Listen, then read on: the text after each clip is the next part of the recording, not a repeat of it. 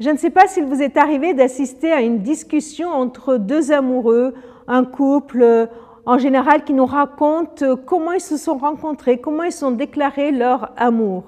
Eh bien, euh, on essaye de deviner qui a été le premier à dire à l'autre je t'aime ou qui a aimé l'autre, a remarqué l'autre en premier. Alors on a envie de dire Prums, Prums, c'est moi, c'est moi. Pourquoi?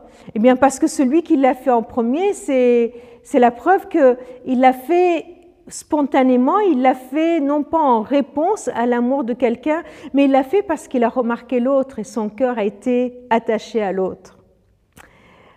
Dans 1 Jean 4, 9, nous lisons Voici comment Dieu a manifesté son amour pour nous.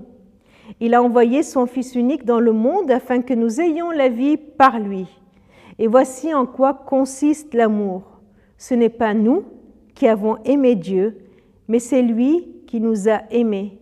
Il a envoyé son Fils qui s'est offert en sacrifice pour le pardon de nos péchés.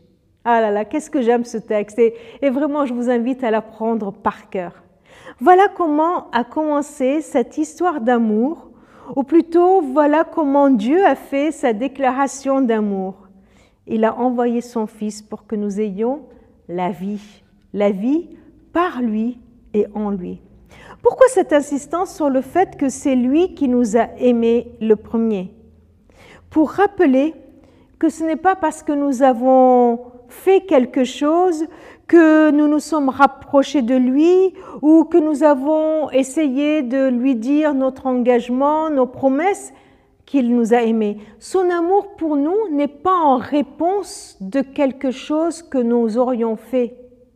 C'est lui qui nous a aimés en premier, sans que je le lui demande, sans que je le supplie pour cela, sans que je le mérite, sans que ce soit en réponse à quoi que ce soit.